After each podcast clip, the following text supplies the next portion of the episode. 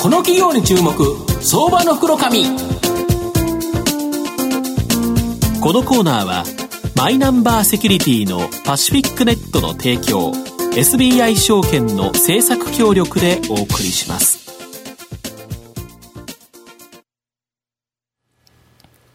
ここからは相場の福の神、SBI 証券投資調査部、シニアマーケットアナリスト、藤本信之さんと一緒にお送りしてまいります。藤本さん、こんにちは。毎度、相場の福の神こと、藤本でございます。今日あれですよね、東京、あ、東京じゃないですね、リオオリンピックのメダリストが、まあ、パレードということで、そこの虎ノ門ヒルズから、はい、もうすぐそこですよね、出発して銀座方面にっていう形で、まあ、ものすごく盛り上がってたと思うんですが、それぐらい盛り上がる企業をですね、はい、今日ご紹介したいと思っております。はい、今日はですね、証券コードが、えー、3031、東証一部上場、ラクーン代表取締役社長の尾形勲さんにお越しいただいてます。尾形さん、よろしくお願いします。こんにちは。よろしくお願いします。このラクーンさんは東証一部上場で、現在株価522円、売買単位100株ということなので、まあ5万円ちょっとで買えるという形なんですが、東京都中央区、日本橋、柿柄町に本社がある日本全国のメーカーと小売店の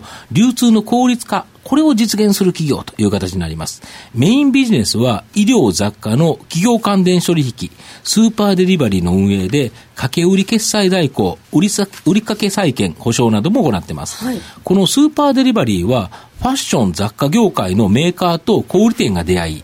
継続して取引ができる卸仕入れサイトです。個人が買う EC サイトには、まあ、楽天とかアマゾンとかこういう企業あるんですけど、まあ、スーパーデリバリーの大きな特徴は、小売店を運営する会員のみしか購入できない。個人を購入できないという形になります。はい、で、また代金は、このスーパーデリバリーが小売店から回収して、メーカーへまとめてお支払いするため、まあ、未回収リスクがないと。いう取引になります。はい、で、また国内だけではなく、海外への販売も可能で、メーカーはですね、煩雑な輸出手続きをすることなく、世界各国の小売店、企業と手軽で安全な取引ができると。越境 EC を簡単に実現してくれると。いう形になります。はい、で、また、売掛保証サービスというのは、取引先が倒産した場合に、あらかじめ保証をかけておけばですね、保証枠の中で、えー、楽運さんが損害分を代わってお支払いするサービスという形になります。掛け売り決済代行のペイドはですね、予診管理から代金回収、業務までをすべて代行し、未入金が発生した場合も、ペイドが100%代金をお支払いするサービスという形になり、まあ、すべてのビジネスが小売店とメーカーの間をですね、効率化してくれる便利なサービスになりますので、まあ、一度契約した取引先、これの継続率が高いため、いわゆるストック型ビジネスとなってですね、しかも IT を活用して人手がかからない。だから損益分岐点を超えればですね、飛躍的に利益が伸びる、高まるビジネスという形になります。はい、まあ、今後大きな成長を期待できるんですが、あの、小川社長、あの、スーパーデリバリーの取引業者数、これが着実に右肩上がりに伸びているそうなんですが、はい、まあ、どのようなサービスか、またですね、越境 EC への対応を教えていただきたいんですが。あのー、皆さんが、うん、あの従来で知ってるビジネスで一番近いものを言うならば、うん、おそらくこれ問屋さんなんですね。で問屋さんっていうのは、まあ、ちょっと時代に合わせて減ってきてると思うんですけれども、うんはい、それをネット上で再現しているのが、このスーパーデリバリーだと考えていただければいいかと思います。でメーカーと小売店をつないで、あのまあ、商品を流通させていくと。で時々これ消費者に直接売った方が早いんじゃないかっていう人結構いるんですけれども、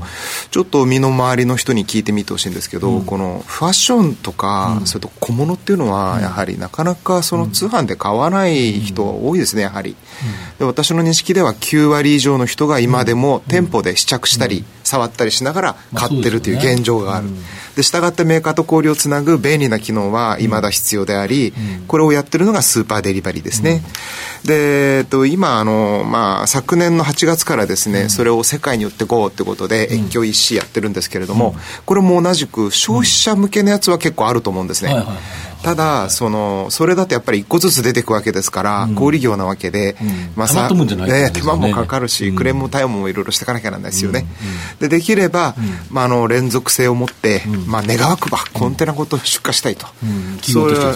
これをまあ輸出というわけですけどね、で正式な輸出用の書類を添付した上で世界中に販売する機能は、私の知ってる限り今弊社しかやってないというか、これは業界初のサービスだと思うんですね。なるほど、えー、影響 EC って言っても、いわゆる個人が買うんじゃなくて、えー、向こうの法人さんが大きく日本製品を仕入れて売れるという形なので、逆に企業もばさっと売れるということでいうと、えー、まあ、メリットがある、個別の小売りじゃなく、卸売りができるとい。うことで、他社とは違うということです。よね。はい、なるほど。で、えっ、ー、と、2番目の質問なんですけど、はい、まあ、これ、影響 EC は先ほど分かったんですけど、はい、御社の掛け売り決済代行、売掛債権保証などの決済サービスっていうのは、まさに金融とですね、はい、IT テクノロジー、はい、まあ、ファイナンスとテクノロジーを融合させたフィンテック、はい、ビジネスと思われるんですけど、まあ、現状とですね、今後の見通し、教えていただきたいんですが。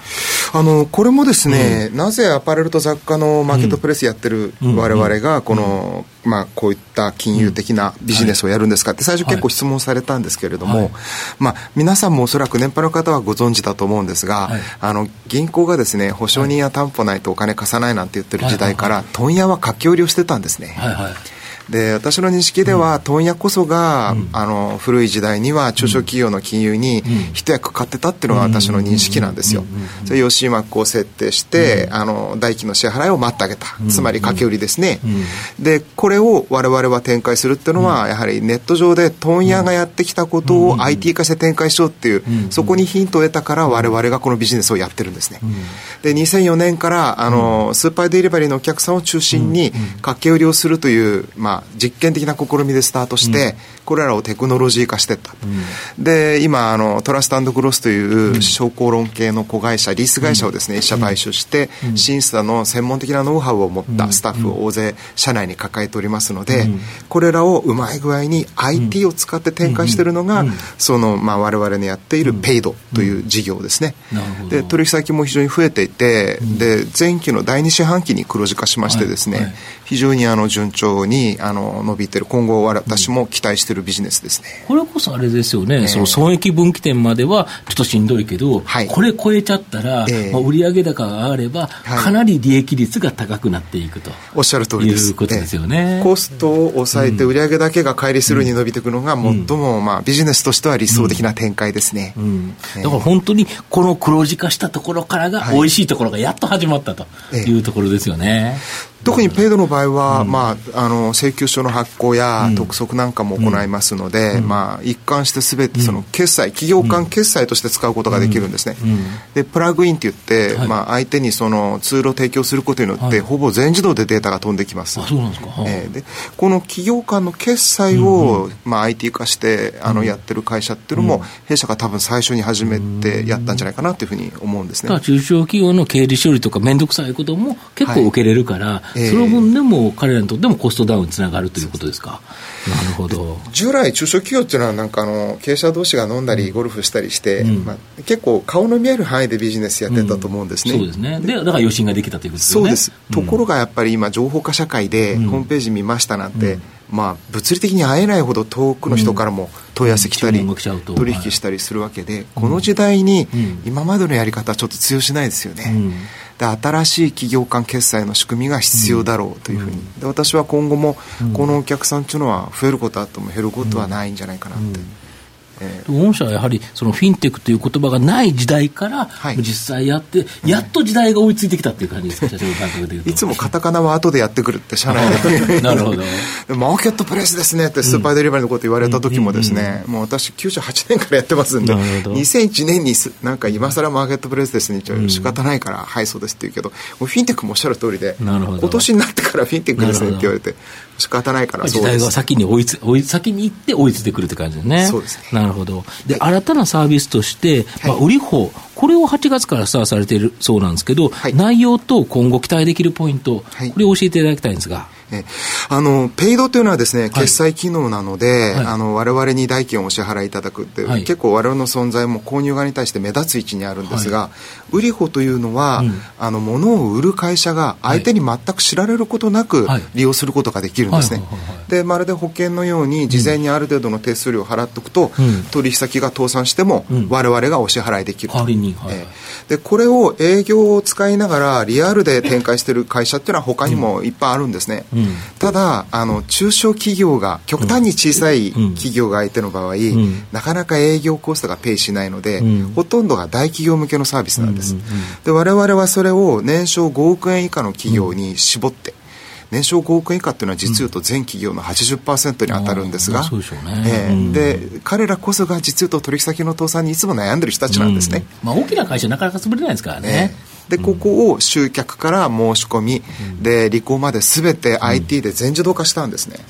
でまあ1億円年商1億円の会社であれば、月額1万9000円で、取引先の数は無制限です。で使うことができるのが、この新しく展開した、うん、あの今回スタートしたウリホというサービスです、うん、保証かけ放題ということですか？かけ放題です。すごいですね、まあ、最後のご質問なんですけど、はい。まあ、御社の今後の成長を引っ張るものこれを教えていただきたいんですが、はい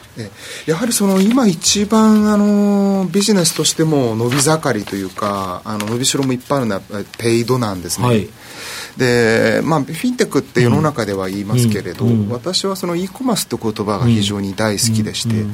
で e コマースっていうのは見たことない事業が突然始まるんではなくて、うん、従来は人間が手でやってたんですね、でそれをシステムを使うことによってものすごい時間とか手間を節約することができる、で瞬時に大勢の人がたくさん利用することに対応できるんですね、で特に中小日本このの中小企業同士っていうのは、やはり掛け売りっていう習慣が根強いですので、このままほっといたら経済的な潤滑っていうか発展もなかなか難しいだろうと、うん、でそこに貢献できるというのは非常にやりがいのあるビジネスですし、うん、で IT 化してますから、うん、コストは非常に抑えることが可能であると、そういう意味では弊社はやはりその売りあのペイドをですね。真ん。中に置いて、まあ、成長展開していくと、あと、まあ、あと越境 EC ですね、はい、なんて言っても世界180カ国以上が対象になってますので、うん、これはあのやりがいのあるビジネスで。うん、で日本ってやっぱり長期的には人口減っていくのは確かだと思うんですね、うん、でマーケットちっちゃくなっていくのに企業はみんな規模を当然維持したいわけで、そうするとですねこう世界に目を向けるのは必然ですよね。でただし世界中の展示会に出るわけいきませんから、うん、特に中小企業の人たちにとっては、うん、結構負担になってると思うんですね、通訳雇って英語のカタログを作ってなってできないですよね、ここでこそ e コマースの出番だろうと、で私はその日本のできる限り多くの,、あの中小企業のその商品をですね、いい製品を,、えー、いい製品を世界に売っていくぞと、で売り込み隊長、でこのスーパーデリバリーっていうのは今年の5月にですね、はい、地方創生大臣賞っていうのをいただきまして、で私としてはこの公共性を高く評価いただいたんじゃないかなっていうふうに認識しておるんですが、非常にまあそういう意味ではなおさらやりがいがあるというか。頑張っていこうかな。でこのペイドと越境 EC と、はい、この2つが我々の今後の、まあ、日本柱になっていくというふうに思っております、はい、東野さんいかがでしょう？そうですね。私はちょっと、えー、あのきたいのはあの第一四半期の決算発表があってから、はい、株価はちょっと下がってまた盛り返して今ちょっと上昇に乗ってるんですけども、あのこれからクリスマスとか年末とかいろいろあの、まあ、書き入れ時に入ってくるわけですけども、あの業績の四半期で分けた場合どのあところが一番盛り上がるんでしょうか？あのいや第3はあの、はい、非常にあのなんていうんでしょう需要が多いですよね。クリスマスなんかも入ってますから、ね、8, 8月から10月いういいえあの暮れ暮れです。暮れ。ええ。そうですね、うん、でその第一四半期に関してはあれなんですけど我々あのそのペイドも越境 EC も今やっぱりあのもうちょっと投資してあの広告戦略ですね、強化する、うん、そういうステージにありまして、ちょっとその辺あの広告強化をしたんですね、その辺が多分株価に少し反映したのかもしれませんね。なるほどで、最後ちょっとまとめさせていただきますと、このラクーンはですね、メーカーと小売店との間を取り持ってきた問屋の機能をですね、IT テクノロジーを使うことによって、まあ、大幅に効率化して、まあ、代替していくという形だと思います。で、取引者数が綺麗な右肩上がりに伸びていて、まあ、今後利益率のアップ、やはり人手がかからないということでアップするという形になると思います。また、株式市場でも、フィンテック関連、越境 EC 関連として人気が高くですね、やはり今後の業績アップ、これを期待し、株価のアップがですね、期待できるんじゃないかなと思っております。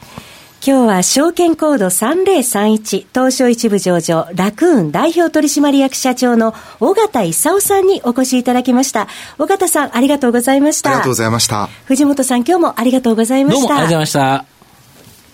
証券コード3021東証マザーズ上場パシフィックネットはマイナンバーに完全対応した情報機器データ消去サービスをはじめとする IT セキュリティサービス、そして IT 機器の中長期レンタルなどで企業の IT 化を支援する IT ファイナンスサービスを全国8拠点のネットワークで展開するオンリーワン企業です。取引実績1万社を超えるスペシャリスト集団、証券コード3021、東証マザーズ上場パシフィックネットにご注目ください。この企業に注目、相場の福の神。このコーナーは、マイナンバーセキュリティのパシフィックネットの提供、SBI 証券の政策協力でお送りしました。